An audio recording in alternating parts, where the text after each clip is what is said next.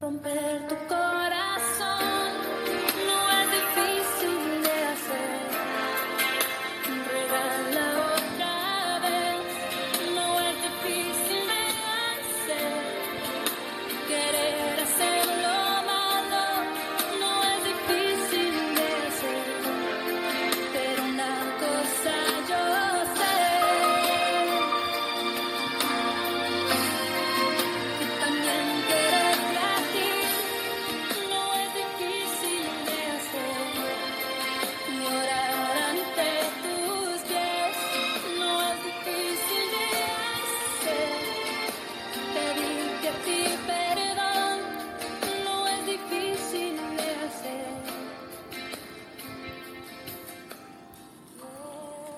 ¿Sabes? En la vida tiene dos elecciones. Te conformas o te transformas. No hay punto intermedio. Creo que como cristianos estamos llamados a pensar de una manera bíblica, a pensar de una manera diferente. Creo que no nos podemos simplemente dejar llevar por las corrientes de lo que está pasando a nuestro alrededor, sino que debemos tener elementos para saber cómo pensar de una manera correcta, para que podamos formular pensamientos diferentes y tener una manera mejor de actuar. Y si no, preguntémosles a Daniel. Daniel enfrentó una decisión, o comía la comida del rey, o se conformaba a las formas del imperio babilonio, o se negaba a profanar su cuerpo y permanecer firme en sus valores.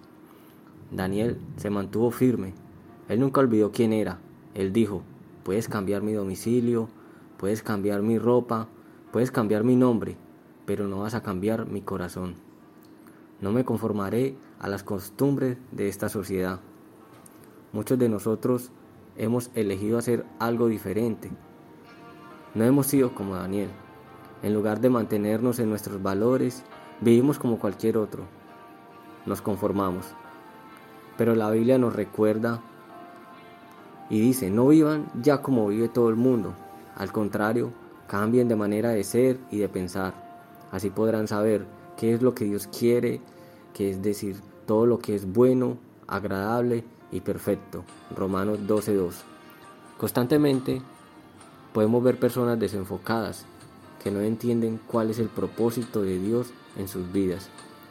Están más interesados en ser como todos los demás que ser la persona única que Dios quiere que sean.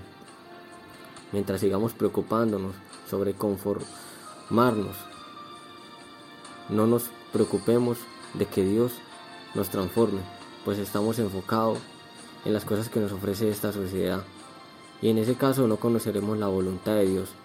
Pero si tomamos la decisión que hizo Daniel y elegimos lo mejor de Dios para nuestras vidas, Él la transformará y entonces conoceremos la voluntad de Dios.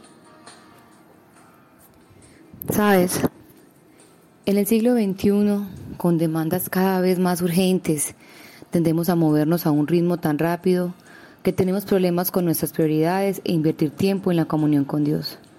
Podemos a veces hasta caer en el comportamiento mecánico de pasar en la siguiente actividad sin prestar atención a lo que es realmente importante para nuestro crecimiento espiritual.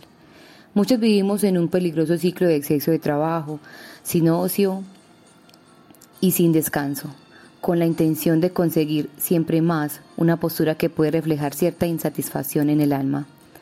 Algunas personas piensan que el enfoque de Pablo en nuestro pasaje de hoy no funcionará en nuestra sociedad. Ellos dicen, rechazando luchar contra el mal y hacer lo bueno, en cambio solo permitirá a los liberales más espacio para seguir erosionando la fundación moral de este país. Tenemos que tomar una línea defensiva dura para tomar nuestro lugar y luchar. Wow. Esto es completamente diferente al mal vencido con el bien. Dios nos llama a convertirnos en pacificadores, no traficantes de guerra. Usar un enfoque diferente al que estamos volcados para ser comprensivos, no rencorosos. Ejemplifiquemos la gracia de Dios antes que juzgar con tono de superioridad la moral de otros. La gran pregunta es, ¿cómo? Miremos el ejemplo de Jesús.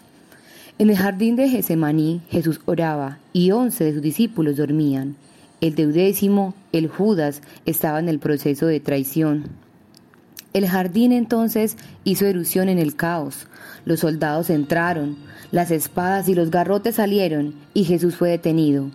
Cuando leíamos esta versión de Mateo 26, pensábamos, vamos Jesús, usa tu poder, podrías vencer el mal. Pero, ¿qué hizo Jesús? En la última forma del amor sacrificial, Él dio su vida por nosotros. Para la raza humana no creyente, moralmente corrupta y degenerada, Jesús ofreció una palabra de explicación de la cruz. Consumado es. El bien último fue encarado por la personificación del mal. ¿Quién ganó? Jesús.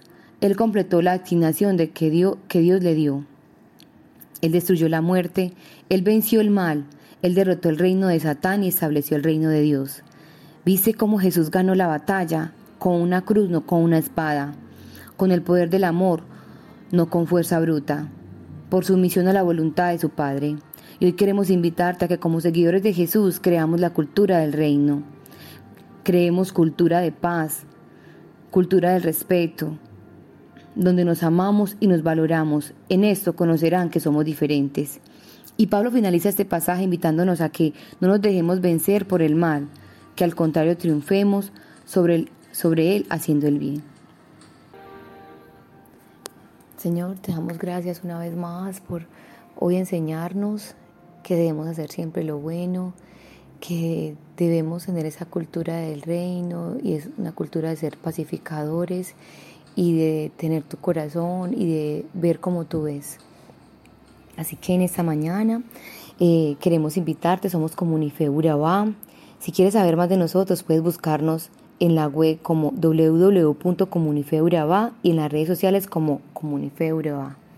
Chao, chao.